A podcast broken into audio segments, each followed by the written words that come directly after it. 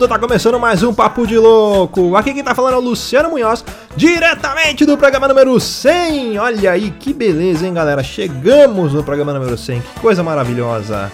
Esse programa aqui, como todos sabem, foi um programa totalmente criado por vocês, ouvintes. Ele é dedicado a vocês e criado por vocês. Então, fico muito grato aí para todo mundo que mandou os áudios aqui para nós da equipe do Papo de Louco. Um agradecimento meu, do Felipe, do Luiz, do Thiago, do Rudá, para todos vocês. E é lógico, né? Esse programa ele não é apresentado por mim. Eu venho aqui só para chamar ele o mito, o homem, a lenda DJ Lucinelson. Então fica aí com ele que daqui a pouco eu volto.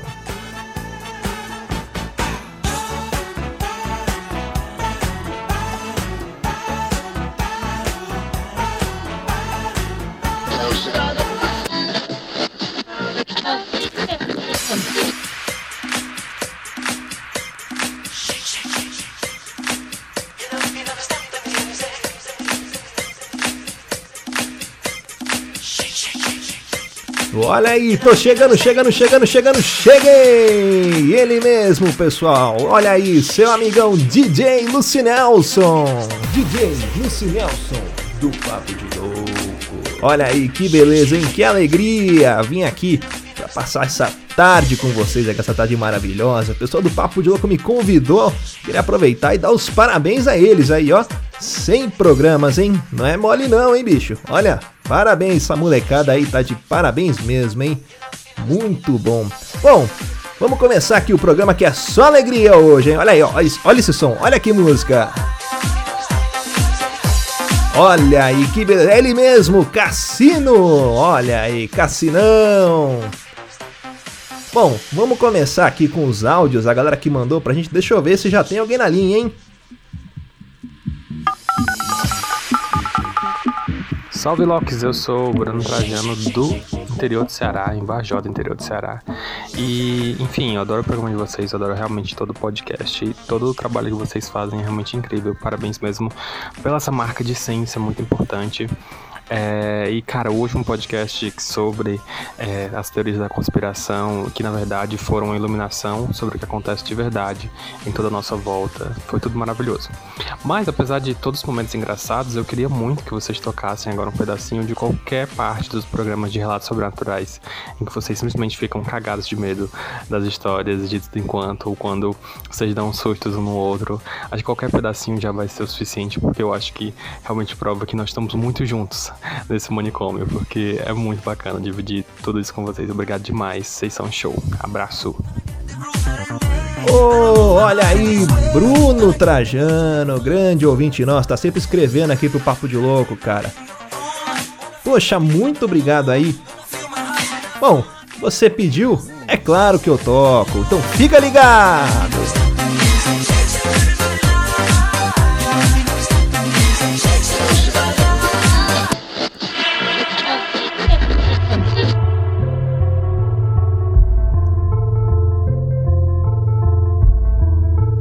Começar contando uma história que, assim, a, essas histórias, geralmente que a gente fala de, de sobrenatural, a gente não sabe se aconteceu, se não aconteceu, né? Se é realidade ou não. Mas a minha foi o seguinte: eu era criança e é engraçado quando eu era criança, uma das coisas que eu tinha vontade era de ser um padre exorcista. Olha que legal. Se eu não seguisse essa linha de constituir família, né, essas coisas, hoje eu sou, sou noivo, mas caso eu não seguisse, eu tinha na minha cabeça que eu ia ser um padre exorcista. Olha que coisa de maluco. E aí, eu era meio aficionado por essas coisas de sobrenatural e tudo, né?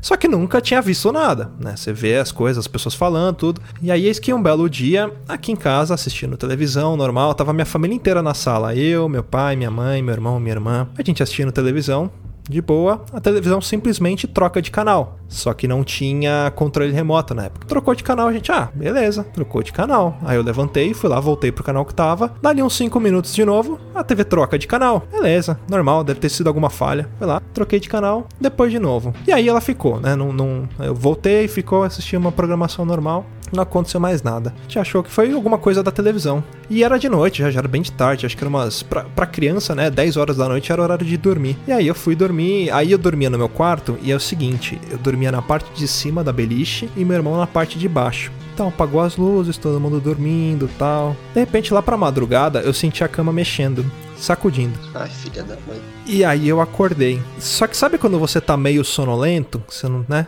E eu sentindo a cama sacudindo, caramba, será que meu irmão tá, tá se mexendo, acontecendo alguma coisa, né? Eu olhei para baixo e meu irmão ele tava se debatendo e tinha uma criatura em cima dele. Eu não sei se vocês já assistiram. vocês já assistiram Constantine, né? Sabe aquelas criaturas quando ele vai pro inferno? Só que eu ainda estava sonolento. Eu olhei e tinha uma criatura em cima dele, meio que sacudindo ele, né? Era uma criatura mais ou menos. aparentava ter em torno de um metro e meio. E eu olhei para baixo, no que eu olhei, a criatura olhou para mim. E ela me viu e viu que eu estava vendo ela. Acho que ela percebeu que eu estava vendo ela. Ela veio na minha direção. Ela, ela saiu da cama e veio tentar subir para me pegar. Nisso, eu apaguei e voltei a dormir. E aí no dia seguinte você acorda e você, porra, será que foi sonho, foi pesadelo? Será que foi porque eu fiquei pensando no negócio na televisão, né? De repente meu irmão levanta, a gente vai tomar café. Meu irmão ele dormia sempre sem camiseta. E aí ele levantou para tomar café, tinha uns arranhões no braço e nas costas dele. Isso já era de dia, todo mundo acordado. Caraca. Na hora eu liguei e pensei, porra, foi aquela porra daquele bicho, né? Aí é que eu comecei a estudar mais a respeito e me aprofundar desde criança e tudo mais. Ele, ele, ele comentou se ele teve algum sonho, se ele teve alguma. Nada, nada. Tipo, acordou normal, como se nada tivesse acontecido, só que nas costas ele tinha uns, uns arranhão. Aí eu falei, pô, o que, que foi isso? Ah, ele, eu não sei, não sei se foi jogando bola, alguma coisa assim. E ficou Esse por isso. capiroto é meio, meio mal intencionado aí, cara. Né? tinha umas marcas de batom no pescoço. Era sucubo, Depois né? da meia-noite Tipo, é demônio solto na balada. Deixa eu só, posso só fazer um, só um comentário rapidinho sobre essa coisa de cama tremer? Eu, quando morava com a minha mãe, né, às vezes eu dormia. A, minha, a família da minha mãe é de Belém do Pará e a gente tem costume. Eu tinha costume de dormir em rede. A família toda dorme em rede. Tanto no quarto dela quanto no meu quarto, tinham aquelas aqueles ganchos para colocar a rede. E muitas vezes a gente ficava vendo, eu ficava vendo televisão no quarto dela e acabava que eu dormia na rede ela dormia na cama. E a gente ficava conversando e tal. Aí eu falava ah, vou dormir aqui. Assim, durante muito tempo eu fiz isso. E aí um dia é, eu eu não, não, não sei o que aconteceu. Eu falei ah vou eu falei cara por que que as pessoas rezam ajoelhadas né? Eu era criança eu era moleque. Eu falei ah vou, vou rezar ajoelhado. Deve ter algum uma coisa mais forte eu não sei eu era criança minha família é católica apesar, apesar de hoje eu não me considerar católico, mas a minha, a minha criação, ela foi dentro do, da, da igreja católica. E aí eu ajoelhei, minha mãe já tava dormindo, a televisão tava tipo, no comando da madrugada, e aí eu ajoelhei para rezar. Por, ah, eu lembrei por quê. Porque eu tava. Eu tava acordando de noite. Sabe, não é terror noturno, não. Mas você, tipo, a sua mente desperta, mas o seu corpo não desperta. Então você Paralisia acha que você sono. tá paralisado. Isso. E aí eu falei, caralho, tipo, hoje em dia eu sei que é paralisia, na época eu não sabia. Aí eu falei, ah, vou rezar aqui ajoelhado, porque se tiver alguma coisa. E eu morria de medo do corredor da minha casa, essas coisas de criança, né? Eu, eu não, não entendi o porquê. E aí eu ajoelhei para rezar o Pai Nosso. E aí eu tava lá, Pai Nosso que já no céu, santi... quando eu comecei o santificado, cara, a cama chacoalhou inteira. Eita, Isso. nós. Pois é. Caralho. É maluco. Eu, tô, eu arrepiei aqui porque é, minha mãe tava dormindo na cama, a cama chacoalhou, sabe? Fez prá, Aí eu parei de rezar, cagado, voltei pra, pra, pra rede, me enrolei no, no- lá no lençol e continuei a rezar baixinho, sabe? E fui dormir quando o sol amanheceu. A televisão ficou ligada, minha mãe continuou dormindo. Ela falou: Ah, meu filho, você não desligou a televisão, não? Ah, não, mãe, desliguei, mas. Eu nem comentei isso com ela, porque minha mãe também é impressionada com essas coisas. Mas eu acho que de todos os acontecimentos e coisas que eu vivi na minha vida, essa foi a mais nítida. E assim, não foi um golpe de vista, não foi minha mãe se mexendo, porque a cama, ela, a estrutura dela era sólida, era bem sólida. Não foi uma impressão, não foi, não vi no canto do olho, não. A porra da cama chacoalhou.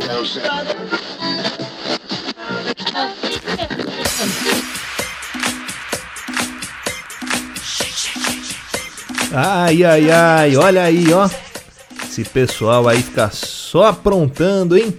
Olha, mexendo com essas coisas é perigoso, hein?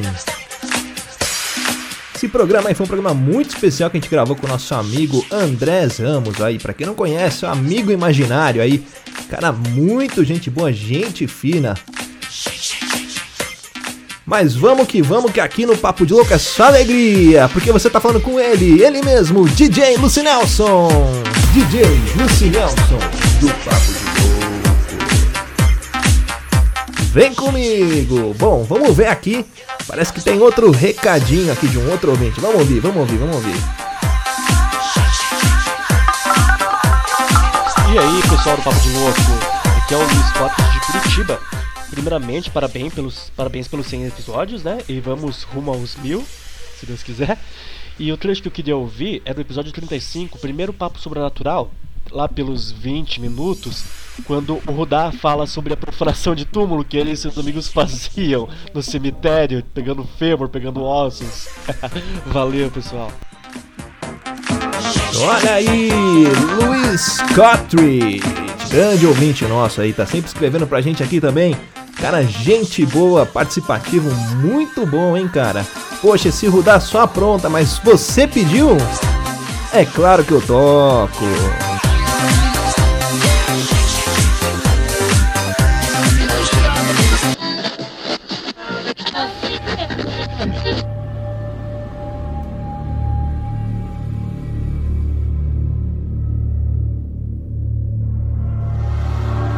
Dak é um cara que disse que já dormiu no cemitério, passou a noite no cemitério, cara. Começa contando isso aí, como é que foi? Porque é uma coisa que todo mundo tem medo, né? Cemitério à noite. Cara, mas é, isso aconteceu e não foi uma vez só. A, a- a nossa diversão. Não, pera, não, cara. Cemitério à noite, diversão, são duas palavras que não podem estar na mesma frase, tá ligado? não tem como estar na mesma frase. Que, que história de adolescente você tem se você não passou a noite no cemitério? Caralho, Jogando que tipo vampiro à máscara. São vocês, cara. Cara, eu não, eu, não, eu não passei jogando Vampiro à Máscara, mas a gente passava tomando vinho e tocando violão. E várias vezes saímos correndo de lá, umas correndo de pessoas que entravam e outras de algumas coisas que apareciam. E a gente não ficava pra ver o que era. Só pra entender então, da ceia pro cemitério pra tomar sangue de boi e tocar legião urbana, é isso? Não era Legião Urbana, mas nem sangue de boi. Que sofrência, cara. o Rudá sentado no jazigo lá e tire suas mãos de mim. Pior que não, porque você anda, eu andava com os grunges e os pessoal tocavam uma- um bagulho mais puxado punk rock, grunge, então não tinha esse de Legião Urbana. Tinha uma hora que tava todo mundo bem louco, bêbado, que aí um deles puxava, mas mais meio que zoando. Imagina os caras dançando no meio dos mausoléus, assim, ó. Cara, meu Deus do céu, isso é tão errado de tantas formas. O- olha só, o cara é enterrado com um discurso de descanso eterno, aí vai o Rudá tocar música dentro do cemitério, tá ligado? Beber vinho. Por isso que os mortos levantam, né? Cara, a gente respeitava demais e pensa uma coisa, que era o seguinte, a gente sempre falava, nunca leva nada do cemitério pra casa, porque a gente acreditava num bagulho que era mais ou menos o seguinte, se você pegar alguma coisa de alguém daqui, essa pessoa vai atrás de você. É, o Ronaldo Esper tá aí pra dizer, né? Pô, mas vai que tu leva sem querer também, né? Tem uma vez que a gente tava andando lá brincando, aí um colega meu chegou assim, eu brincando. É meio que estranho, né, falar assim, brincando dentro do cemitério. Com meus amiguinhos.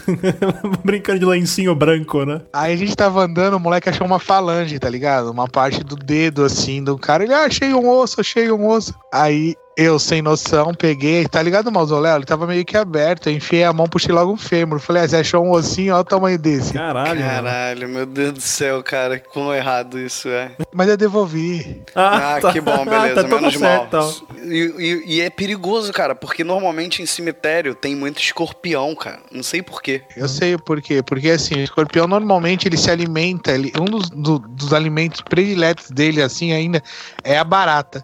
E nesse lugar tem muita barata por causa do, do, do material da composição e tudo mais. Então é tipo aquilo, né? É um self-service pra eles. Na verdade, escorpião é um animal do, do inferno, né? Por isso que ele fica no cemitério. Fica recolhendo as almas, né? De pessoas que roubam braços e fêmurs e dedos de outros defuntos. Mas o que o Rudá Cara, falou lá, sabe o que você faz? Você pega e volta um minuto atrás e fala, não, a gente respeitava, a gente não respeitou. Daqui a pouco tá cara uma falange. Tá tirando a perna da- do, do esqueleto, né? Tá ligado aquela parte onde fica tipo uma parede cheia de. Tipo, que é- ali é o ossário, mano. Às vezes você via tava É, as quebrado. Então. E, e a gente ia pra lá. Agora eu vou contando uma história que eu vi. Eu não- meu, você é louco. Dentro do- daquele lugar você via muita gente andando de branco. Eu não sei se estavam indo fazer macumba, não sei o que, que tava acontecendo. Mas a gente nunca chegou perto desse pessoal de branco. Teve uma vez que a gente tava assim, a gente olhou essa, uma pessoa de branco, tá ligado? Naquelas ruas que tem entre os mausoléus e tal. E a gente sentado e viu alguém andando de branco lá embaixo. Falou, beleza, é alguém entrando pra fazer um trabalho. Tá, só que aí a gente tava no meio, sabe? Entre uma rua e outra, no meio dos mausoléus. Tentem imaginar isso. E eu olhei lá pra baixo, aquele negócio andando parou na nossa direção, reto. no meio. Daqui a pouco ele veio e começou a andar na nossa direção. Eu falei, velho, tá passando entre os túmulos. Todo mundo falou, mano, corre, corre. Ninguém ficou pra ver o que que era.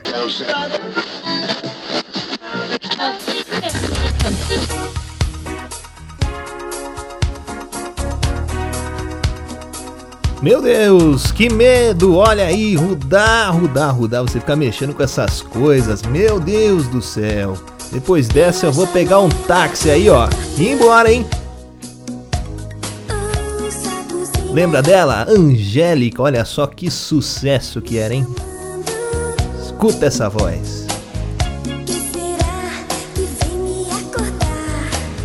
É, porque aqui é ele mesmo que tá falando, é o DJ Lucy Nelson. DJ Lucy Nelson, do Papo de Louco. Aqui você só escuta sucesso. E por falar em sucesso, vamos ver se tem mais gente na linha aqui.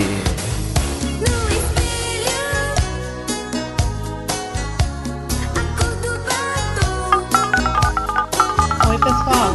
Meu nome é Simone, sou esposa de Sebastião. Gostaria de parabenizá-los pelo centésimo episódio. Gostaria de ouvir o trecho que está no episódio 77, em 35 e 30. Olha aí, Simone, Simone, esposa do Sebastião, o Rambo brasileiro, grande ouvinte nosso também. Poxa, Simone, você pediu, é claro que eu toco.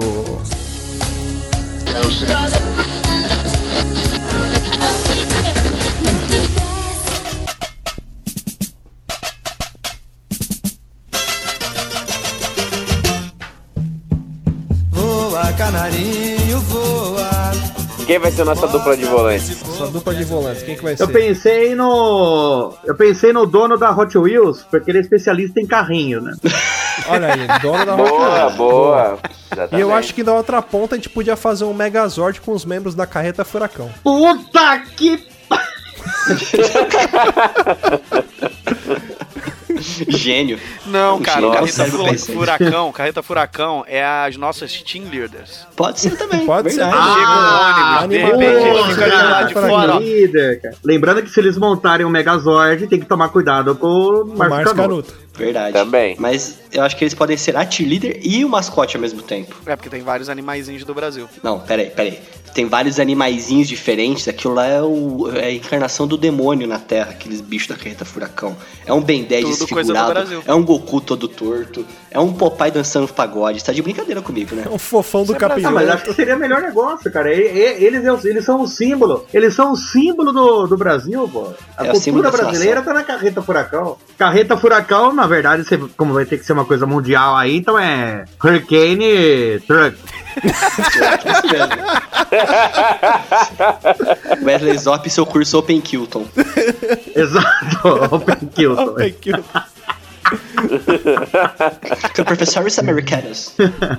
Então, ó, então a gente tem o dono da Hot Wheels lá de volante, mas cadê o- e o outro volante? Ah, Não, vai ter um volante só, pô. Vai ser um 4-3-3. A gente É, tem que ter verdade. dois meia agora. Dois meia. Meia direita e meia esquerda. Isso, pronto, aí. E os três atacantes. Ah, vai ter, vai ter dois armador? Beleza. É, melhor ter dois, cara. Porque com esse Melhor. ataque eu não sei do que, que vai. É. Não sei se tem coisa, muita, muita coisa melhor não nesse ataque. Eu acho que o meia direito, o meia direito tinha que ser um cara que ajudava tanto o, o volante na marcação quanto fazia ligação pro ataque, entendeu? Uhum. É verdade, sim, Tem que ser alguém da Embratel, ser. então, pra ligar com Eu sei, eu sei, Tem não, eu sei, um eu sei quem. facilitador. Eu sei quem. Tem que ser um cara polivalente que faz de tudo, que consiga colocar fogo no jogo, concordam?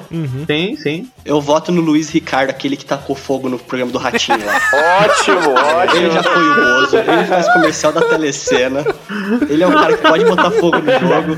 Aquela Ele é uma coringa ali, né? Ele é um Cara, coringa. olha só. Ele Deixa já ele, foi o Bozo, perfeito, cara. porque eu tenho uma ideia pra um atacante que vai combinar muito com ele. Deixa ele aí. Ó, não, mas é, da- daí o outro, o outro meia, então, ali, já que você tem que fa- fazer essa ligação da zaga pro ataque e tal, né? Essa, você tem que estar ali é, sempre atento e virar pra todos os lados. Então, talvez o- você pegar o Curupira. Pode, Pode ser, ser, pode ser. O Curupira ele vai dar aquele chute de calcanhar pra frente lá, pô. É até estiloso. E ele pode correr rápido pra trás. Só gol de letra. Corre rápido pra trás, exato. Ele corre olhando pra bola. O ataque tá vindo e ele tá correndo olhando pra bola. É o rapaz que nunca isso daí é, isso é fantástico. Curupira É só programa. toque de letra. Só toque de letra é hat-trick. É só estilo, ele vai ser o novo Ronaldinho Gaúcho aí. O Curupira consegue bater embaixadinha? Consegue, mas é de costa. Só freestyle. Só Só freestyle. FIFA Street, FIFA Street. Mais uma coisa, o Luiz Ricardo, ele vai vestindo cada jogo de uma coisa. Ah, Mas sim, um, Ele vai sim. de Bozo. Ele tem uniforme Ele 1, vai uniforme pegando 2. É, mas se ele for de Bozo, tem que avisar o cara da carreta furacão lá pra não confundir. É. Exatamente. Porque pode levar, né?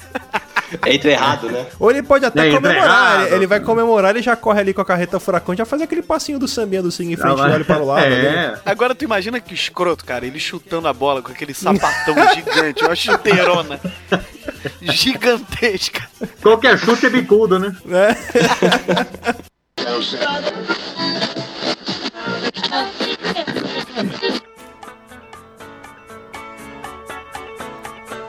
Olha aí esse pessoal criativo, hein? Nossa, seleção formada pelos ícones do Brasil, olha só. Com certeza seríamos campeões nessa Copa. Bom, vamos que vamos seguindo nesse programa porque ele não pode parar. Esse programa ele é apresentado por mim, DJ Lucy Nelson. DJ Lucy Nelson, do Papo de Louco. E é lógico, com a ajudinha dos nossos queridos ouvintes que sempre escrevem aqui pra gente. Agora eles mandaram esses áudios pedindo os melhores momentos, os seus momentos favoritos do podcast Papo de Louco. Então vamos começar aqui, vamos ver se tem mais alguém na linha. Deixa eu ver aqui. Alô, é da rádio? Nesse número eu falo com o DJ Lucy Nelson. Fala cambada, beleza? Aqui quem fala é Sebastião. É, primeiramente gostaria de parabenizar aí pelos 100 episódios, cada um mais engraçado que o outro. E segundamente eu queria dar uma roubadinha aí. Eu queria pedir dois trechinhos, mas é do mesmo episódio. É do episódio 56 do Brasil na Segunda Guerra. O primeiro é o roubo do tanque, tá lá em 30 minutos, muito engraçado. E o segundo é sobre os três heróis brasileiros. Tá lá em 1 hora, 1 minuto e 43 segundos. Rapaz, toda vez que eu ouço esse pedacinho aí, cara, eu presencio ninjas, cortadores de cebola se aproximando. Então toca aí, DJ. Abração pra todos. Olha aí, Sebastião Nunes, nosso Rambo brasileiro. Cara, gente boa demais, hein? Cara, é muito bom ter você como ouvinte nosso aqui, sempre participativo também, muito bom mesmo. Poxa, cara, você pediu, é claro que eu toco. Aliás, é engraçado falar que assim, o Brasil ele foi mandado pra treinamento e ficou seis meses só. Então, seis meses você tem que preparar toda essa galera, o pessoal que tava, vamos dizer assim, sendo reformado e mais os civis, né, pra você mandar pra guerra. E, e uma, uma coisa muito engraçada de falar, quando eles mandaram o Brasil pra Itália, né, os soldados brasileiros pra Itália, eles foram mandados lá pra, pra Monte Castelo, e aí os brasileiros estavam aguardando algumas coisas lá, algumas ordens pra ataque, eles estavam próximos aos soldados americanos, e acontecia de que estava sumindo coisas dos brasileiros, né? Os brasileiros viam lá que sumia comida, sumia algumas peças de roupa, e, e como o Thiago falou, meu, tava frio, né? Então, tipo, porra, eles usavam a comida pra trocar por roupa, e mesmo assim estavam roubando a comida dele. Eles descobriram que os americanos estavam roubando comida deles. O próprio exército americano ia lá, um grupinho, roubava, e aí o que, aconteceu? Um, um- acho que um sargento brasileiro chegou lá e foi conversar com o sargento americano lá, com o comandante, e falou assim: olha, a gente descobriu que a galera tá vindo aqui tá tomando a nossa comida, nosso suplemento, suplemento aqui. O que, que a gente pode fazer? Aí ele, ele virou pro brasileiro e disse mais ou menos isso: é, vocês estão numa guerra, vocês que tomem conta das coisas de vocês. O que, que aconteceu? Beleza, baixou a cabeça e voltou. Não foi nem beleza. Demorou. Demorou, demorou. e ele voltou e passou essa mensagem pra galera, né? Falou, ó, fui conversar com ele, ou seja, eles estão pegando mesmo. E ele falou que a gente que tem que tomar conta. E aí foi passando o tempo, passando outro tempo, foi sumindo, sumindo, sumindo. De repente pararam de pegar as coisas dos brasileiros. E aí, eis que surge aquele sargento americano e ele aparece ali no, no para conversar com o sargento brasileiro e fala: Olha, a gente vai parar de pegar as coisas de vocês. Já falei com o meu pessoal, mas por favor, vocês devolvam o tanque de guerra que vocês esconderam, porque a gente não sabe onde é que tá. Ou seja, os brasileiros deram o troco escondendo um tanque de guerra, velho. Como é que você esconde Brasil, a velho. porra de um É tanque de BR. Guerra. É, aí depois de umas horas o tanque de guerra apareceu lá na puta que pariu lá e falou: Ó, oh, tá ali o tanque, pega lá. E eles pegaram. Mas o brasileiro, ele, Cara. ele- eles eram conhecidos como uma tropa muito bem humorada, que apesar de você estar na guerra. Cara, guerra é, é uma atrocidade, cara. Você, você tá conversando com um cara hoje, de repente você vai pro fronte de batalha, ele toma um tiro na cabeça e morre do seu lado. E mesmo com essas dificuldades, com essas coisas acontecendo, o, o soldado brasileiro era visto como muito bem humorado. Ele Festeiro, arrumava tempo né? pra. É, ele era festeiro. Nos tempos de folga, né? Thank you. Das diversas histórias que tem sobre a Segunda Guerra Mundial, sobre a participação do Brasil, a que mais me impressiona é a história de três soldados brasileiros que eles estavam lá, né? eh, Os nomes deles eram o Geraldo Baeta da Cruz, o Arlindo Lúcio da Silva e o Geraldo Rodrigues de Souza. Esses três caras eles eram mineiros, né? E eles foram mandados lá pra, pra Itália também pra lutarem e, se eu não me engano, eles estavam numa cidade chamada Montese. Era né? Montese. Isso, e eles estavam lá em Montese e aí tava comendo pau lá eh, entre os aliados e as tropas nazistas e tinha uma, uma determinada parte em que os aliados eles estavam estavam apanhando dos nazistas. E esses três brasileiros, eles deram a volta nas tropas nazistas pra pegar eles pelo outro lado, né? Então você tinha um, tava praticamente montado um cerco ali. E eles foram pro outro lado e começaram a trocar Na tiro. verdade, não era nem só uma tropa, era uma companhia inteira alemã que Inteira, tava. É, e pegou meio que eles É. totalmente desprevenidos, né? morte certa praticamente, né? Eles estavam ali cercados. E esses três caras, eles deram essa volta, né? Eles começaram a trocar tiro e assim, eles sabiam que eles iam morrer, então eles pegaram o máximo de munição que eles tinham, o máximo de armamento e começaram a atirar, atirar, atirar, atirar. E negaram todas as solicitações, Os pedidos pedidos, de rendições. que os alemães pedi, é, pediram, não, né? Falaram pra eles é, se renderem e eles não aceitavam se render, cara. Até porque ah, os alemães eles não achavam que tinham só três caras. A, a, a força com que eles foram, quantidade de artilharia e de disparos que eles estavam efetuando, não pareciam que tinham só três caras. Por isso que chamou a atenção, que fez com que os alemães também dessem atenção pra, só para aqueles caras ali, para aqueles três que eles não sabiam que eram três e que eles estavam gritando: se rendam, se rendam, se rendam, se rendam. E os brasileiros eles resistiram, eles foram até o final. E aí, uma hora acaba a munição. Então os caras foram pra cima é, trocando tiro também, porque já tava acabando a munição dele, e os três foram alvejados, né? Os três morreram naquele momento, só que o ato de bravura deles enfrentando os alemães ali foi tão grande, mas tão grande, que até um soldado alemão deu a ordem lá, um, um sargento deu a ordem para que os, os três soldados brasileiros fossem sepultados. E tem até a foto da sepultura deles, eu vou colocar no, no post aí para vocês verem, que tem as três cruzes, e nas cruzes deles estão escrito assim, Drey,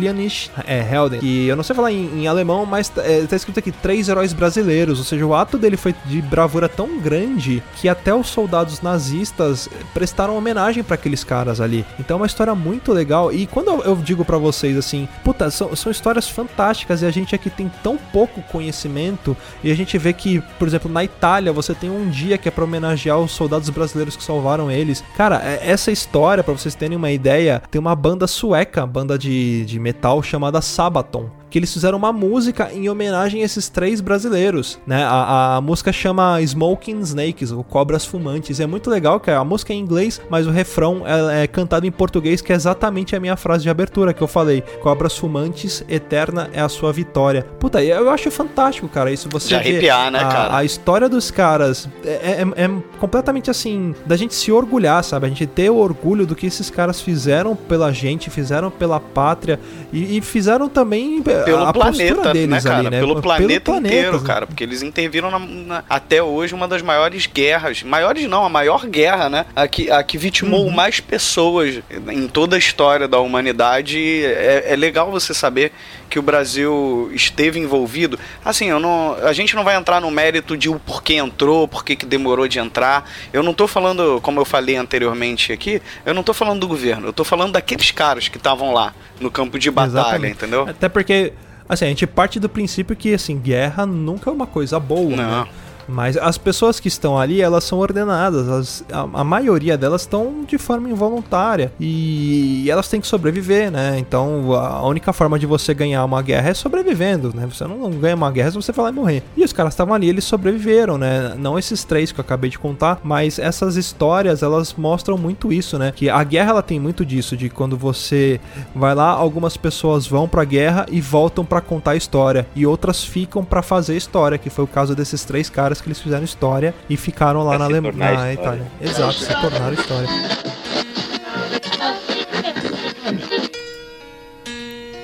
Olha só, esses três soldados aí são um exemplo para nós brasileiros, né? Às vezes, deixa eu até falar um pouquinho aqui perto de você no seu ouvidinho. Às vezes você tá ali cabisbaixo, tá um pouco triste, né? Você consegue enfrentar alguns problemas da sua vida. E aí você pensa, poxa, os caras foram lá, lutaram. É, bicho, não é fácil não.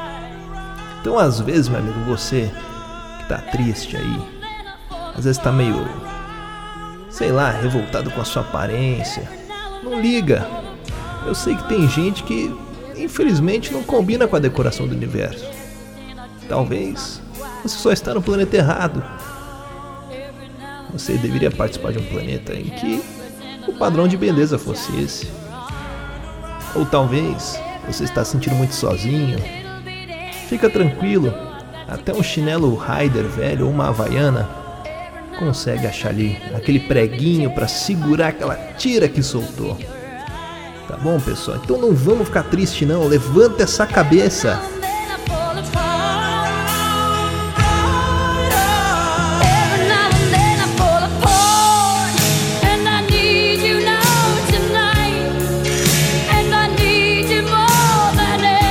Mas olha só, deixa eu falar uma coisa agora para você. Chega dessa música porque quem tá falando aqui é ele, ele mesmo, DJ Lucy Nelson.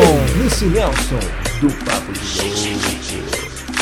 E você sabe que aqui comigo é só alegria. Então deixa essa tristeza pra lá, vamos pra essa alegria agora. Bom, agora eu quero ouvir mais um trecho aqui. Deixa eu ver se tem ouvinte na linha. Vamos ver, vamos ver. Fala pessoal do Papo de Louco, beleza? Aqui é o Rafael Morando do Financast. E primeiramente eu quero parabenizar vocês pelo programa de número 100. E o trecho que eu quero ouvir é do Daciolus Conspiracy, o Papo de Louco número 95. Eu quero exatamente o pedaço em que fala da teoria que Mark Zuckerberg é um robô. Teoria não, né? Todo mundo sabe que ele é um robô. Valeu, pessoal. Aquele abraço. Ô, oh, Rafa, olha aí, cara. Que beleza, hein? Rafael Morão, lá do Financast, um podcast incrível, já participou muitas vezes aqui com a gente, é sempre um prazer ter você aqui. E olha aí, Rafa, você pediu, é claro que eu toco, então vamos lá!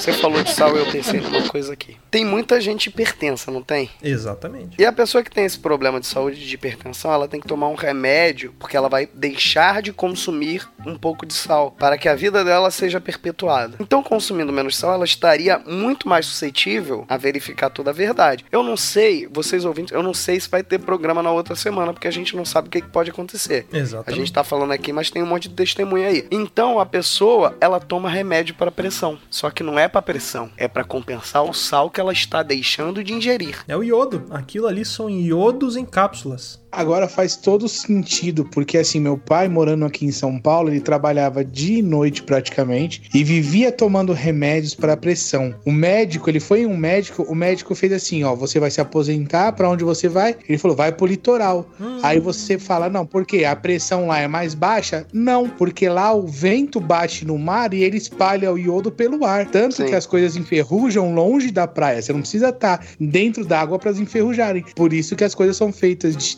tanto de madeira quanto de alumínio, porque o, o iodo ele vem no ar, entendeu? Por isso que a Globo fica no Rio de Janeiro, porque todo mundo sabe que o Rio de Janeiro é o quê? É uma praia, uma avenida e um morro, mais nada. A gente entra nesse negócio que eu te falei, que eu falei no começo, que nós vivemos numa eterna Matrix. Porque eu acho que quando a gente consegue despertar desse negócio de, de ficar focado, porque o que prende mais a população hoje é a TV. Então, quando a gente consegue se desprender disso e consegue focar em outras coisas, ah, eu vou andar de bicicleta, eu vou caminhar num parque, a, a gente, você vê que as pessoas estão sumindo hoje em dia. Então, assim, quando a gente se desprende disso, vem alguém dessa Matrix. Por isso que eu acredito que a gente tá numa eterna Matrix. Isso. Quando você consegue se ligar na verdade, vem alguém para te tirar daqui. E isso faz todo sentido que você falou, Rudá. As pessoas, não sei se, se todo mundo tem essa sensação, mas é muito nítido, principalmente aqui no meu bairro, você percebe que as pessoas estão saindo, não, não estão saindo mais de casa. Quer dizer, em teoria não estão saindo mais de casa. Como que tem menos pessoas nas ruas, menos pessoas sendo avistadas, se a ONU diz que a população terrestre está aumentando? Será que é verdade isso? Será que está diminuindo e eles conseguem manipular os números e mostrar isso para as pessoas? Será que já está entrando em, pra, em prática o plano de controle populacional da nova ordem mundial? É, mas sabe uma forma deles conseguirem enganar a gente? É colocando essa quantidade de feriados prolongados, porque quando a gente se dá conta de que São Paulo está vazia, a gente fala o quê? Tá todo mundo no litoral. Exato. Só que o pessoal do litoral também tá falando a mesma coisa, não tem ninguém aqui. Então, assim, a gente acha que eles estão lá, eles acham que estão aqui. E vai ver essas pessoas já sumiram e a gente não, nem deu conta. O trânsito nada mais é do que um esquema holográfico, cara. Isso é tudo, é tudo feito por computador. Você vai pegar ali trânsito para descer pra, pra baixada, vai pegar ali a, a serra, vai pegar imigrantes, cara. Você vê aquele monte de carro, pode atravessar, é tudo holograma. Ó, e eu vou, eu vou um pouco além agora aqui numa coisa que eu tava pensando. Todo mundo já sabe também que o Mark Zuckerberg é, é um reptiliano. Não precisa também. O cara não tem expressão, não precisa. Uma rede social que surgiu do nada. E uma rede social começa a crescer avassaladamente. Avassaladamente, tá certo? Ou eu tô muito maluco? Avassaladoramente. Tá bom, é isso aí que eles falaram. Aí o que que acontece? Ela começa a comprar outras redes sociais, outras redes sociais, outras redes sociais. Onde é que foi para o Orkut? Tá. O Orkut foi exterminado. Exatamente. O Orkut era resistência. Qual que era a cor do Orkut? Rosa. Qual que é a cor do Guaraná Jesus? Rosa. Rosa. E eu vou falar uma coisa para vocês. Além disso, a gente tá pensando no Mark Zuckerberg. A gente teve agora umas tretas que ele está, é, é, o Facebook estava influenciando hackers, poderiam estar influenciando as eleições dos Estados Unidos. Uhum. Ele tá escolhendo quem ele quer que mande em cada lugar. Porque tem alguns países que podem ser resistência. Então, por exemplo, nos Estados Unidos ele botou o Trump. Por quê? Porque ele quer que, o, que, que os Estados Unidos dê uma caída para que ele surja como um possível candidato à presidência e traga solução para tudo. Exatamente. O que, que eles vão fazer? Eles vão piorar tudo vem uma pessoa e faz algo, não, não, digo que faça algo de bom, mas que tire daquela situação de pior. E aí vão falar: olha, o cara resolveu os problemas. Mas não, os problemas foram implantados antes para que quando ele viesse, ele normalizasse e tudo fizesse sentido. Porque enquadra naquele negócio, né, de que o inimigo do meu inimigo é o meu amigo. Se entra alguém no poder que tá querendo praticamente a mesma coisa que eu e tá lutando contra aquilo que eu não concordo, por mais que eu não goste daquela pessoa, ele se torna meu amigo. Por isso que tá essa pessoa no poder, então é uma coisa manipulável mesmo.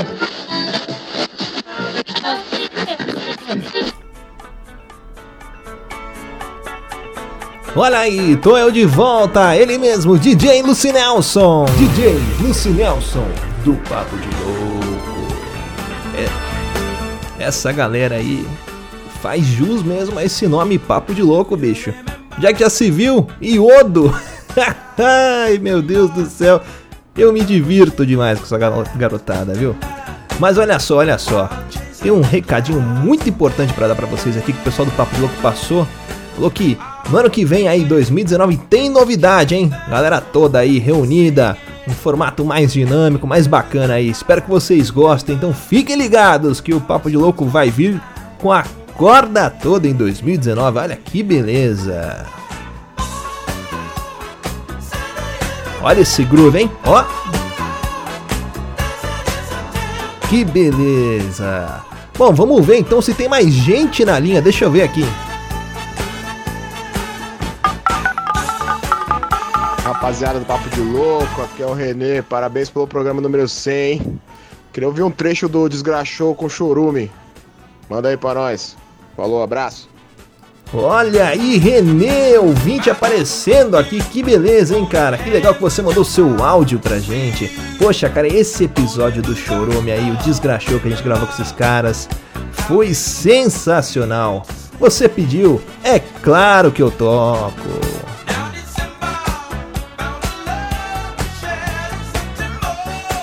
Roda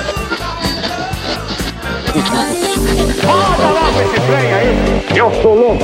Não, eu sou louco! Eu sou louco! Não! Eu não sou louco! Eu não sou louco! Desgraça de televisão do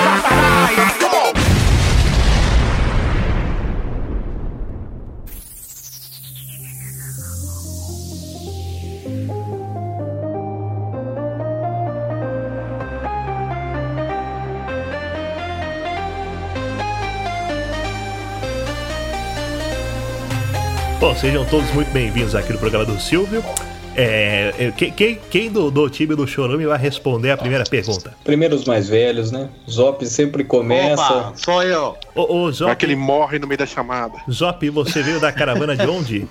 Vim da, da grande americana São Pablo. Olha só, terra boa. Vou- é, é a primeira vez que você veio aqui no SBT? Primeira vez que eu tô aqui, Silvio. Olha só, e você, você já tinha andado de avião antes ou não? É a primeira vez também? Já tinha andado de avião, mas não no seu avião. né? É, é o, o- o avião do SBT é, é, é próprio do Silvio. Agora, o, o, o, o Zop, a gente vai fazer a pergunta aqui. É, essa pergunta, não. essa pergunta eu acho que é uma pergunta de nível médio. A pergunta é o seguinte: valendo 3 pontos em caso de acerto e menos 2 pontos em caso de erro. A pontos pro adversário, né? Que é pra fuder tudo. Ó, qual é o verdadeiro nome do Kid Bengala?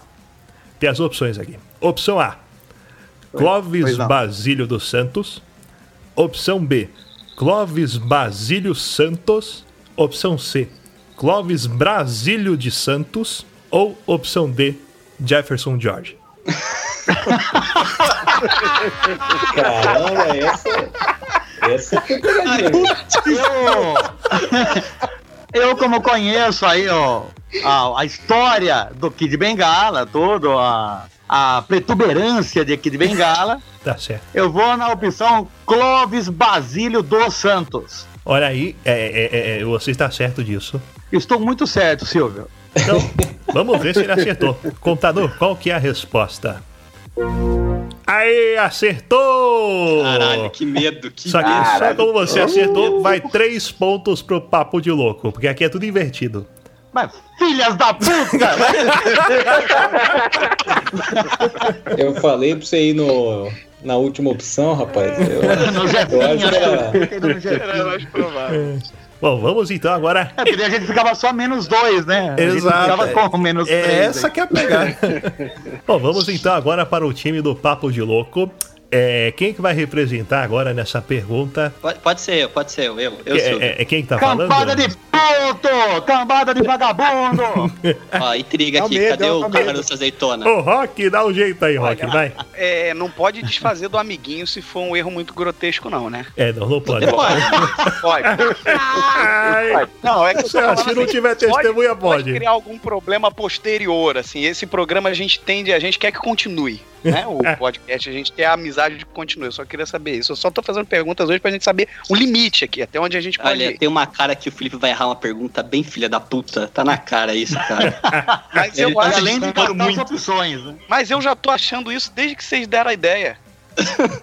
Ah, Então, Mas não então, tem limite, então, não tem limite. Então vai ser o, o- o Luiz que vai, que vai responder. Ô, ô Luiz, como é que você tá? Tá tudo bem aí? Tudo bem, Silvio, muito bem. Luiz, você veio da- da- de qual caravana? A caravana da coragem de Bauru. Olha aí, palmas pra caravana da coragem de Bauru. E, ô, Luiz, é só a primeira vez aqui em São Paulo? Não, não é a segunda, eu já vi no programa do Ratinho também. Olha só, você foi no programa o Carlos. E o, o- o Carlos Massa, é, vo- você, você chegou a conversar com ele também? Subiu no palco lá ou não? Não, eu peguei ele fumando e comendo marquito no bastidor do programa. O, o, Luiz, o. Luiz foi ver se. O Luiz foi ver se o pai dele é pai dele mesmo, foi fazer DNA. Fazer DNA, por isso que eu fui no Ratinho. Ô Luiz, eu vou fazer a pergunta aqui. Você tá preparado? Tô preparado, Silvio. Então, olha só. A pergunta é a seguinte: Qual é a idade da jornalista e repórter do Fantástico Glória Maria. Opção A, 54 anos. Não.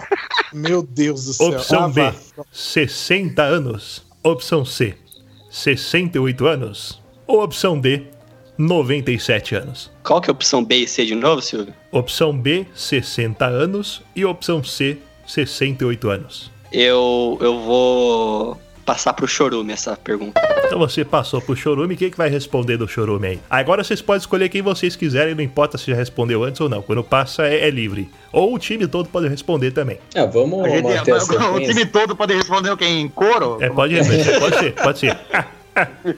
Contar até três e gritar. né? Não, Quem- posso- quem vai? como, se trata de uma velha, se quiser eu respondo. Ó, Pode como ser se você. trata de uma negra, poderia ser Anderson Negão. Ah, é verdade. Então É, o. Gabriel responde.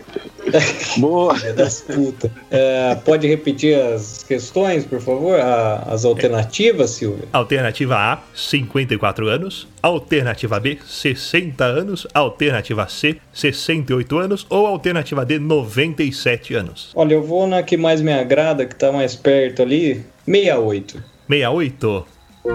Certa resposta! Tá mais tá mais perto. Só que lembrando que você Por um. acertou, vai ponto pro papo de louco, porque sempre o ponto é pro, pro time adversário. Fila das. Eu gostei de se desse jogo. A gente tem seis pontos e não fez porra nenhuma ainda. É aquilo que eu falei, ganha quem erra menos.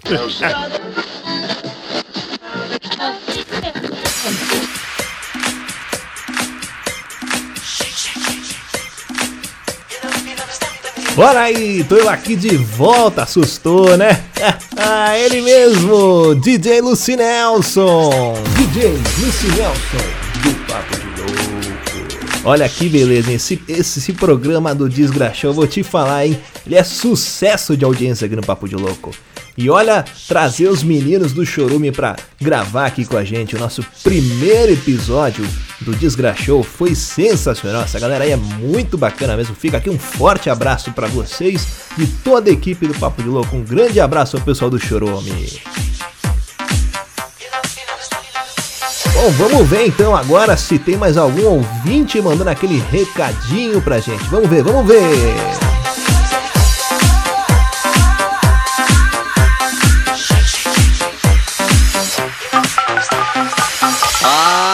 Vagabundos!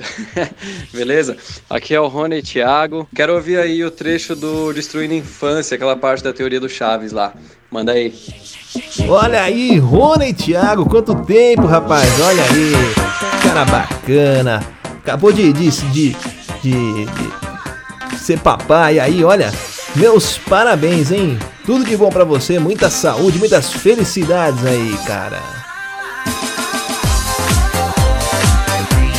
Você pediu, é claro que eu toco. Então vamos lá!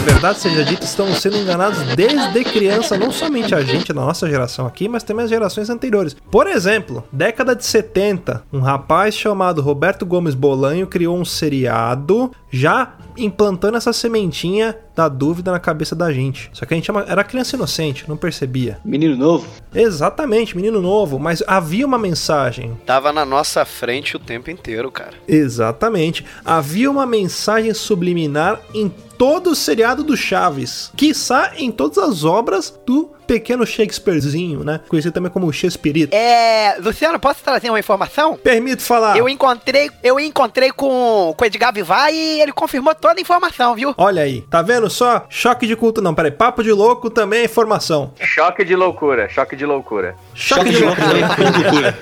Mas é o seguinte, voltando, voltando a falar aqui a respeito do Chaves, que é a primeira história que a gente vai trazer aqui, talvez ela seja um pouco mais conhecida por nossos ouvintes, mas para você ouvinte que ainda não, não conhece, o Chaves ele tem uma versão verdadeira, que na verdade não muda os episódios, são aqueles episódios que estão ali, mas a partir do momento que você percebe o que está acontecendo ali, a sua mente ela é aberta e você entende todo o seriado. Por exemplo, Sim. a Vila do Chaves nada mais é do que o purgatório, uma passagem antes de ir pro inferno. E Chaves, um garoto que morreu e que tem que passar por aquele caminho. Só que ele está preso num loop temporal infinito. Pra nós aqui, nós ouvimos o nome dele como apenas Chaves, mas lá no México, onde ele foi criado, ele é El Chavo del Ocho. Chavo del Ocho. Que quer dizer o garoto do oito, que nós não sabemos onde que é a casa número 8, não é verdade? Verdade. E o número 8, deitado, simboliza o infinito. Logo, Chaves está preso infinitamente num looping temporal naquela vila que é o Purgatório. Outra coisa que reforça isso é que tanto é um loop que o seu barriga tá cobrando o quê? Sempre os 14 meses de aluguel.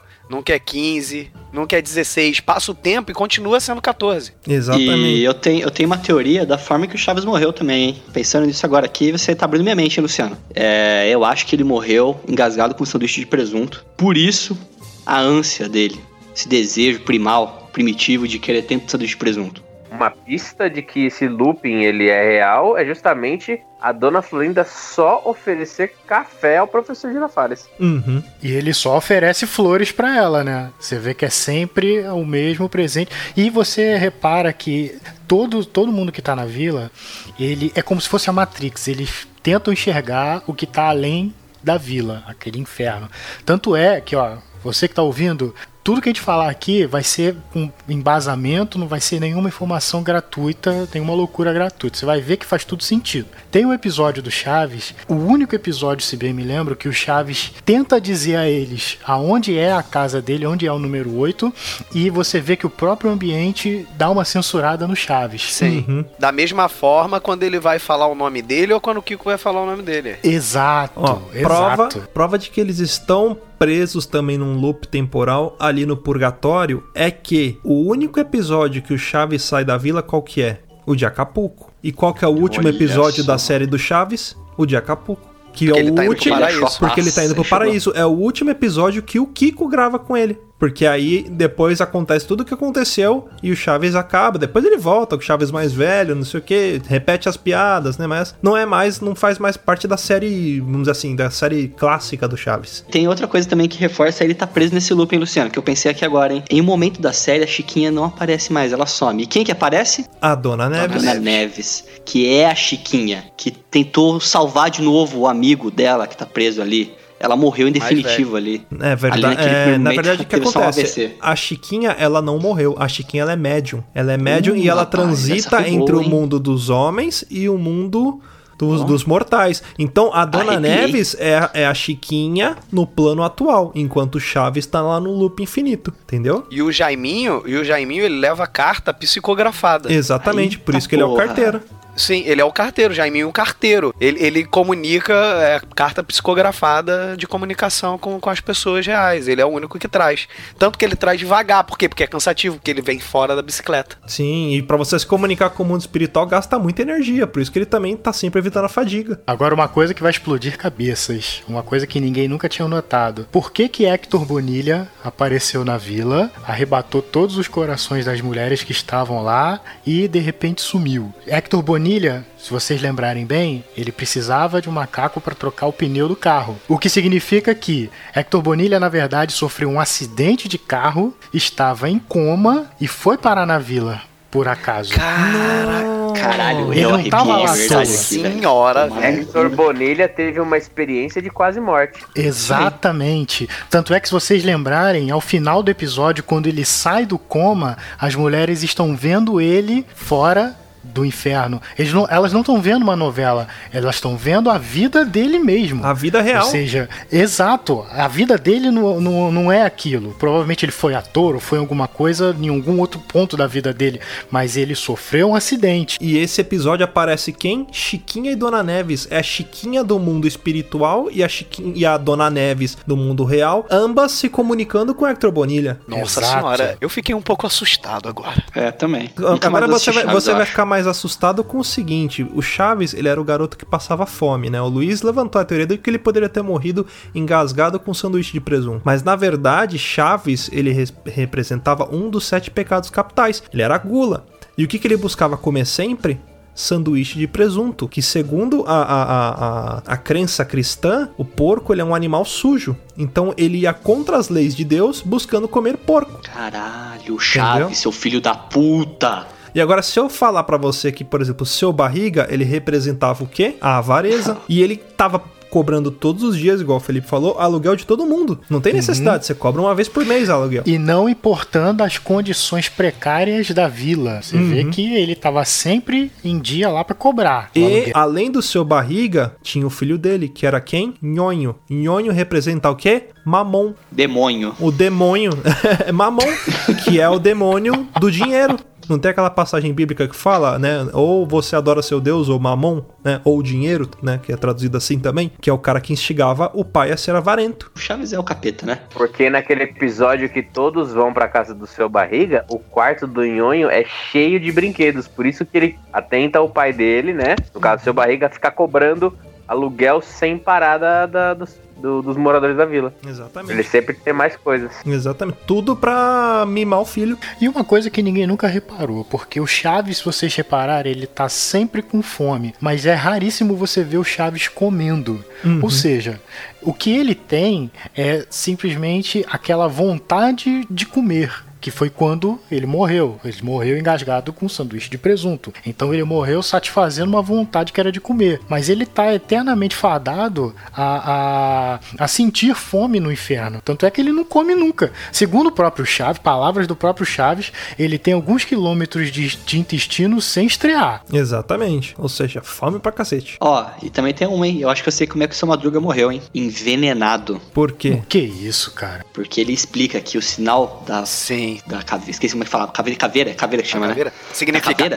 P. Perigo.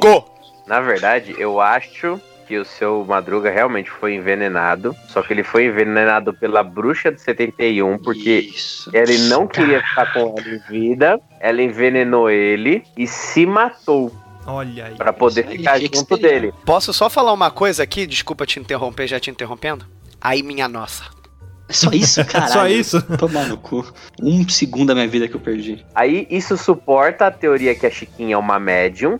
Porque lembra que ela passa uns dias na casa da tia dela do interior, que ela some da vila? A Chiquinha é, não morreu, então ela vem, ela veio pra vila pra ver o pai. Só que aí ela descobriu que tem todos esses outros moradores, então ela fica transitando ali, porque são as únicas pessoas que ela realmente se sente bem, que ela se sente bem ali. E aí isso puxa a dona Florinda e o Kiko. Por quê? Fala na série o tempo inteiro que o pai do Kiko era marinheiro e Isso. morreu no mar. Feito por um tubarão, certo? Dona Florida, então, entrou em depressão. O Kiko era pequeno. Ela teve depressão pós-parto, matou o filho e se matou. Olha aí. Meu Deus, eu sempre achei que na verdade ela sempre fala que o marido sofreu um acidente, um naufrágio, um acidente de barco, mas acho que é tipo os outros. Ela não consegue ver que quem morreu nesse barco foi ela e o filho, e o marido tá vivo. E eu diria mais, cada, cada um ali carrega um pecado. Por exemplo, Exato. a dona Florinda, ela, em vida, era amante do professor Girafales, que ao saber que ela se matou, também se matou. Ambos Safadinha. representam o pecado da luxúria. E qual que é a condenação deles? Passar a eternidade inteira tentando ter um ato sexual e eles não conseguem, porque sempre acontece alguma coisa, interrompe. Aquele brocha. Nunca, ele nunca concretiza. Cara, olha, olha, olha a mente explodindo agora, hein?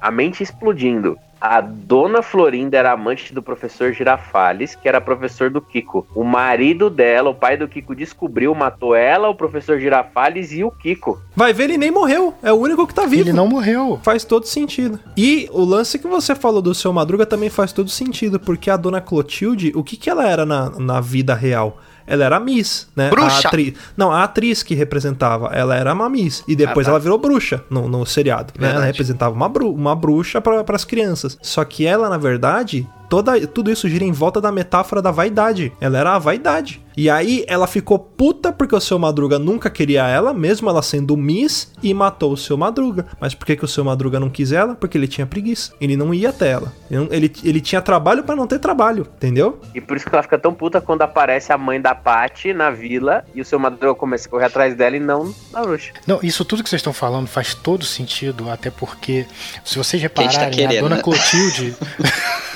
A dona Clotilde, ela, é, ela de fato é uma bruxa, ela de fato tem poderes. Porque vocês se repararem, só ela é capaz de evocar Satanás. Uhum. Tanto é que a Sim. série deixa isso bem claro. E outra, o seu Madruga, ele tem breves lampejos de que ele tá no inferno. Se vocês lembrarem bem, tem um episódio que ele se olha no espelho, ele vê o quê? A caveira. caveira. Tem ve- o velório dele também. Eu também. Exato, exato. E se vocês lembrarem, tem um episódio que eles fazem uma sessão espírita na casa do seu Madruga. O que que é? Aquelas almas atormentadas tentando falar quem está vivo. Exatamente. É, a gente citou inveja, mas na verdade quem que é a inveja? É o Kiko. Pode reparar que quando tá a Chiquinha ou o Chaves brincando com alguma coisa, sei lá, o Chaves tá com um carrinho dele feito de papelão. O Kiko entrar na casa dele e traz um, ca- um carrinho gigante, porque ele tá com inveja do Chaves. A Chiquinha tá brincando, tá, sei lá, com um pirulito pequeno. O que, que ele vai fazer? Vai na casa dele e volta com um pirulito do tamanho da cabeça dele. Por quê? Porque ele tá com inveja dela. Chaves é do capeta. É do capeta, cara. Chaves é do capeta. Vocês perceberam que em todos os ambientes, todos, todos os ambientes,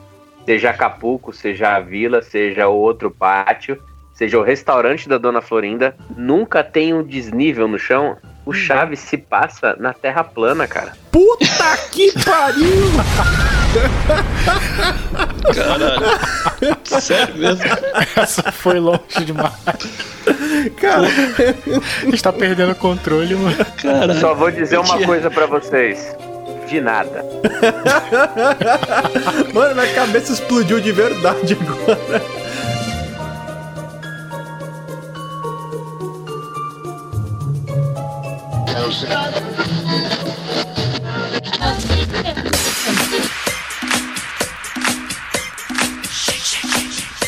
Olha eu de volta aqui, ele mesmo, DJ Lucy Nelson.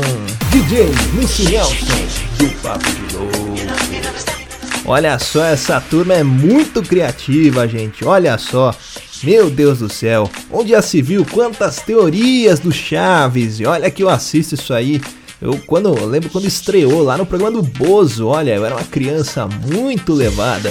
E eu assistia aquele programa ali e eu me identificava muito com os personagens, era muito bacana mesmo.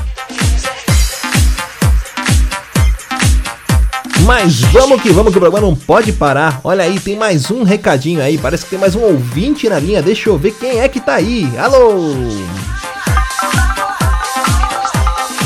Fala galera do Papo de Louco, aqui é o André de Cristina, Santa Catarina. Eu queria pedir no episódio 83, programa de índio, no minuto 36 e 30, a história do Luiz com a Camareira. E no episódio 85, no minuto 11 e 55, a resposta do mesmo. Abraço galera, parabéns. Olha aí essa história da cama. Oi, oi produção. Oi. Tem ma mais um? Pera aí, produ- a produção tá me falando aqui que tem mais uma pessoa querendo entrar ao vivo e ela faz questão de que, que seja agora. Deixa eu ver. Bom, vamos ver. Alô, quem é que tá aí? Olá, DJ Lucy Nelson. Aqui é a camareira. Parabéns por completar 100 episódios, nos trazendo muita diversão. Apesar do trauma em minha vida pessoal e profissional, quero ouvir o trecho que o Sr. Luiz Unziker descreve a trágica cena em que estava nu sobre uma inocente moça. Está no cast 83 no minuto 36 e 20. Abraços a todos. Olha aí, que coincidência, meu. O André e a camareira pediram esse trecho aqui. A camareira, coitada, viu? Passou por poucas e boas. Mas é isso aí, né? Você pediu, eu toco! Ó,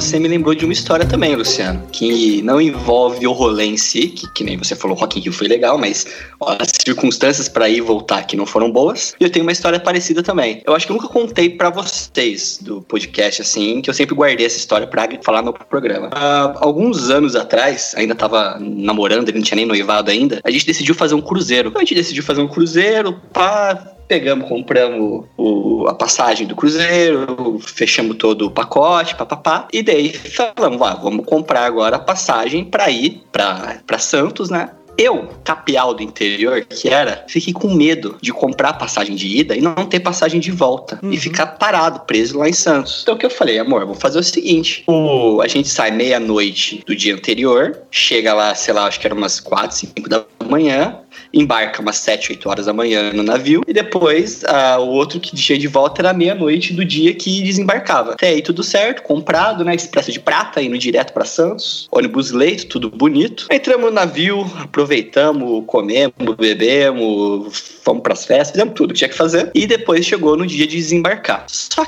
que eu esqueci de fazer uma pequena pergunta pra mulher da, da que vendeu as passagens, que era qual que é a hora que a gente desembarca do navio? O que aconteceu? Tinha uma ordem para desembarcar. Era tipo assim, a cor verde desembarca a hora, azul tal hora, não, não tinha uma sequência. A primeira cor que desembarcava era verde, desembarcava às 7 horas da manhã. Eu era verde. Então eu ia desembarcar do navio às 7 horas da manhã e ficar até meia-noite em Santos esperando.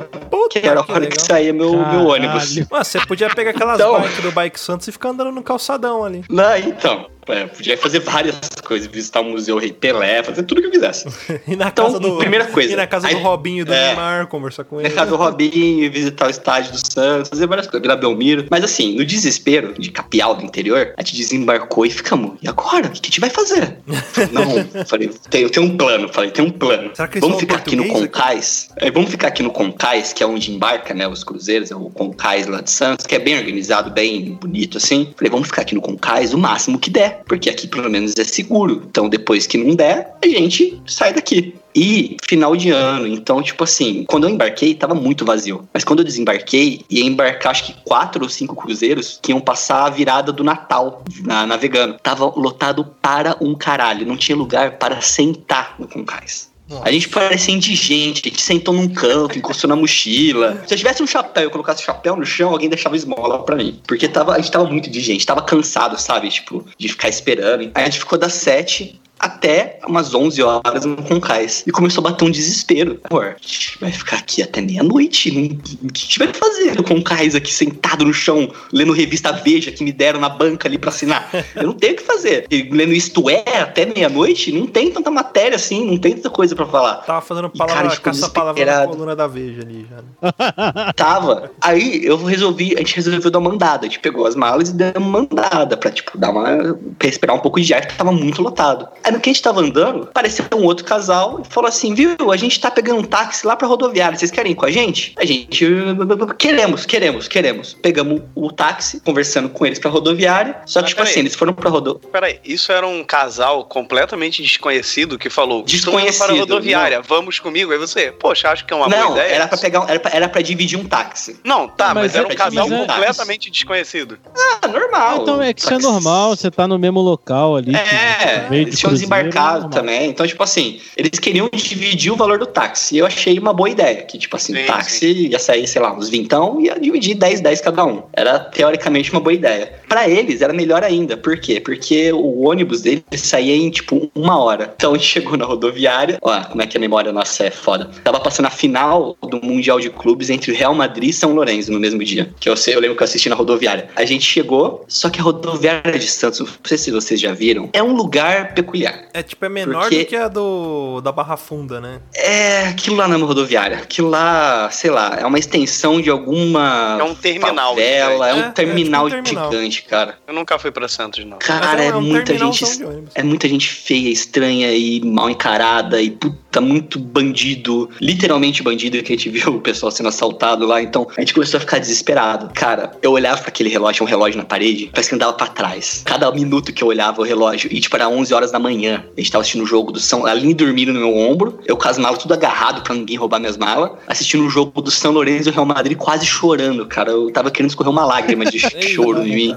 Que eu não. Final do Cara, Mundial, isso aí? É, era final do Mundial. E, cara, eu tava desesperado. Falei, nossa senhora. Chega uma hora que dá angústia, né? Começa a dar angústia. Não, dá angústia. Eu olhava pro relógio, eu, eu- não, tinha, um, tinha uma, tipo uma, uma lanchonete. Aí eu falei pra moça, moça, se eu comprar um salgado, eu posso ficar sentado aqui dentro?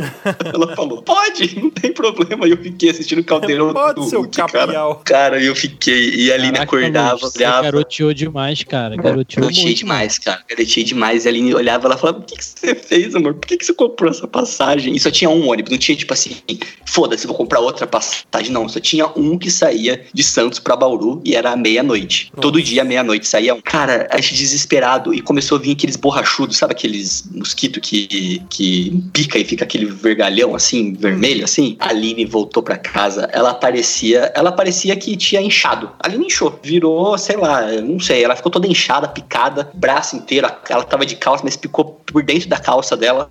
Chegou em Bauru, eu me senti o Tom Hanks no final do Náufrago, cara. Sabe? Sensação de alívio. Cara, eu quase agachei Ou e naquele, ou naquele filme que ele, que ele dorme. Não tem aquele filme que É, ele dorme na terminal, rodoviária? terminal. Senti o Tom Hanks no terminal. O já tava reformando cheguei. o terminal de Santos. Fez um chafariz. Você descobriu, você descobriu uma latrina bonita também atrás do, do, do terminal, igual ele faz no filme lá? Não, não descobri. Eu comi uns 15 fofura, comi aqueles salgadinhos jogados, sabe? Cara, pra matar o tempo. Eu mastigava, que eu não aguentava.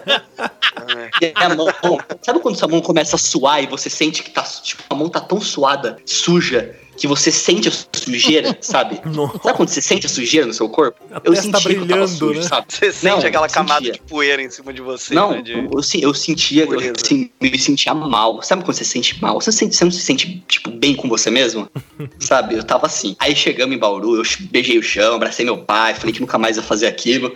Aí deu dois anos, aí deu alguns anos, a gente casou, eu e a Aline, ano passado, e a gente fez um cruzeiro pro, pra viagem de casamento. Só que aí, mais experiente, menos garoteado, aí já com- não comprei a passagem na hora, dormi na casa de um, um conhecido, na volta passei por Curitiba, fiz escala, sabe? Tipo, é, Santos, Curitiba. Curitiba, não, desculpa. Santos, é, Campinas, Campinas, Bauru. Aí fiquei menos tempo na rodoviária. Só que, da parte de rolê de índio, tem um fato muito curioso que aconteceu nessa segunda viagem que eu não contei pra nenhum de vocês. Eu falei, eu acho que eu falei num grupo. Falei, ó, aconteceu um negócio muito bizarro, eu vou contar só no cast. Que lua de mel, eu e a Aline, desfrutando da presença um do outro, né?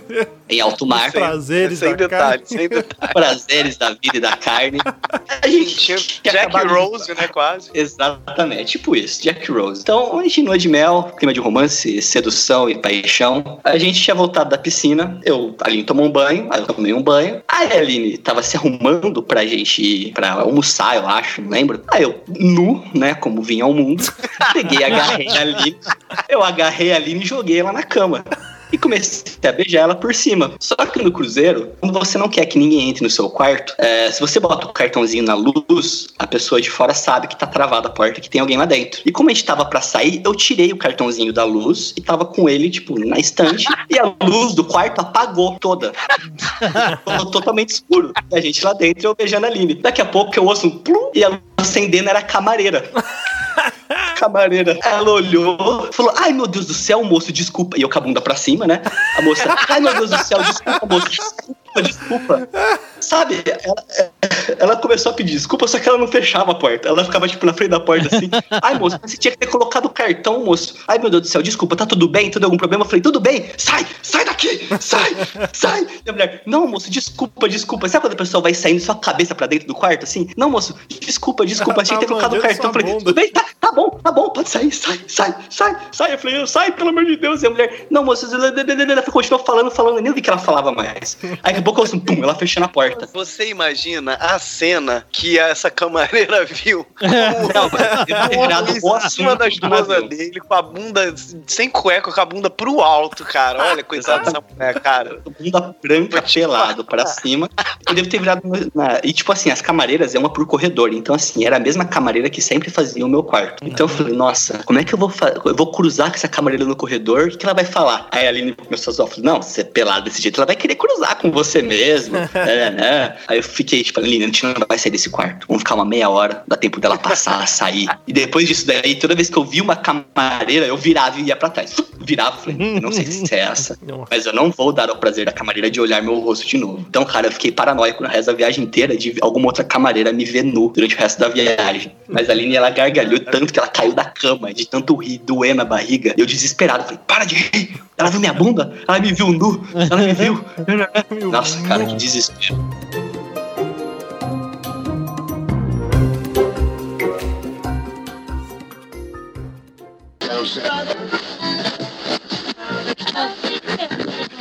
Agora, Luiz, nós temos um e-mail surpresa que não está aqui na nossa pauta, que ele é dedicado a você, uma pessoa. É arquivo confidencial, ah, tá porra. Tá na... arquivo confidencial, meu. Olha aí, brincadeira. Tanto no profissional quanto no pessoal. Mas o e-mail é o seguinte: a gente recebeu um e-mail da camareira do navio. E ela... Eu acho que isso aqui é um, um- é um desabafo, na verdade, é um testemunho. Lembra aquela novela, acho que era Mulheres Apaixonadas, que todo final de episódio tinha uma pessoa falando, um testemunha? Nossa, cara, da, Da mulher que acordou. Convex. É, é isso daí, cara. Olha, esse e-mail é o seguinte: quem mandou pra gente foi a camareira do navio, não assinou com o nome, talvez pela vergonha do que ela viu, né? Mas segue lá. Bom dia. Já contei a história a seguir em um podcast exclusivo para membros do setor de limpeza do interior de navios em cruzeiros, conhecido como Meslink. Olha aí que beleza. Caralho. Muito específico. Aliás, ela- ela escreve aqui, sim, é bem específico. Venho aqui contar uma experiência que tive a bordo de um navio. Todos os ocupantes são orientados quanto ao procedimento do uso das cabines, mas infelizmente, infelizmente algumas pessoas não se atentam muito bem para esta informação. E foi aí que aconteceu um desastre. Tava eu fazendo meu trabalho como de costume, limpando os camarotes de um belo navio que fazia um cruzeiro pela costa brasileira, chegando à cabine 69B. que sugestivo, né? e que estava com a luz apagada, tomei o maior susto da minha vida. Abro a porta, as luzes acendem e lá em cima da cama a figura horrenda de um homem nu sobre uma pobre moça. Minha reação foi de espanto, não sabia se gritava, se voltava para o corredor ou se oferecia ajuda para aquela inocente garota se desvencilhar daquela situação alarmante. Faltou uma opção, ela podia ter falado também. Ou me misturava no meio também. É, também. Ó, o homem muito esquisito, com a voz muito fina, gritava o tempo todo para sair. Sai, sai, sai logo daqui! É o Chris Tucker. Dizia ela. Minha vontade era de tirá-lo de lá à força, mas como a jovem não esboçou nenhuma reação, fiquei calma, respirei fundo e pedi desculpa. Mesmo assim, decidi me retirar bem devagar para dar tempo dela sair. Mas como ela não saiu, percebi que estava lá por vontade própria. Vai saber o motivo, né? Deve ser hipnose. Essa nerd tava no navio. Voltei ao corredor e fui me encontrar com meus colegas para contar a situação. Todos riram muito e foi assim durante toda a viagem. Um deles me perguntou: Agora como será o restante do cruzeiro? Respondi que seria profissional e não iria deixar transparecer todo o pânico que passei. O curioso é que toda vez que passava por eles, o rapaz tentava disfarçar, olhava para o chão, abaixava a cabeça para perceber o que estava lendo os informativos. Fingia que estava em uma liga- ligação. Foi triste, tá? Quase fui até ele dizer que não havia contado para ninguém. Acabou de contar, acabou de falar, contou, O cara. Brasil inteiro está sabendo. Não, contou pras outras camareiras também. Também. Contou num podcast. Eita aí, ó. Ainda continua aqui, ó. No desembarque estava saindo do navio, lá no convés, minha equipe rindo de mim e apontando para o casal. Eles negaram, mas podia jurar que ouvi alguém gritando: Vai, seu bunda branca! Resumindo, toda a história tem dois lados. Obrigado por ouvir meu desabafo e até mais. Assinado a camareira. E Luiz, olha aí. Camareira, qual que foi o e-mail que veio isso daí? Não, o pior é que o e-mail é da camareira mesmo, cara. É a camareira de navio arroba gmail.com. arroba Gmail, né? Achei que esse arroba bom. Cara, eu só quero aguentar uma coisa. Tem que ser muito filho da puta pra fazer isso, entendeu? Tem que ser muito. Tem que ser muito, muito, muito, muito. Camareira, se isso aqui for uma coisa real, me peço desculpas. Não foi minha intenção constrangê-la, mas também fala assim: você também foi agiu de muita má fé divulgando toda essa informação pra outras pessoas, outro podcast, e gritar bunda branca na. Eu não ouvi essa gritaria. Mas se eu tivesse ouvido, você estaria sendo processado nesse exato momento.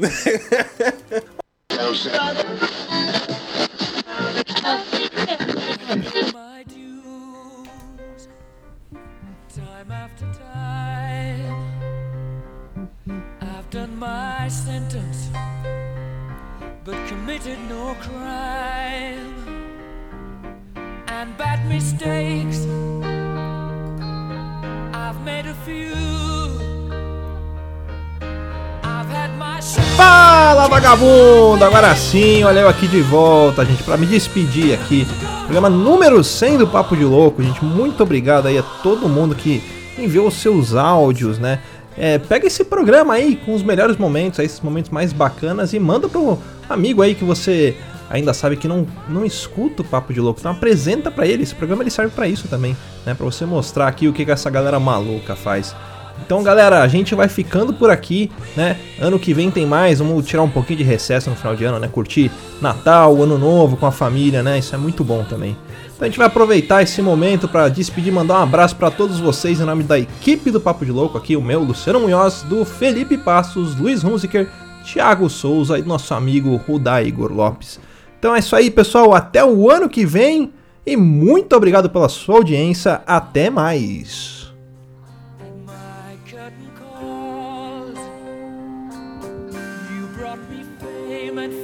And everything that goes with it. I thank you all.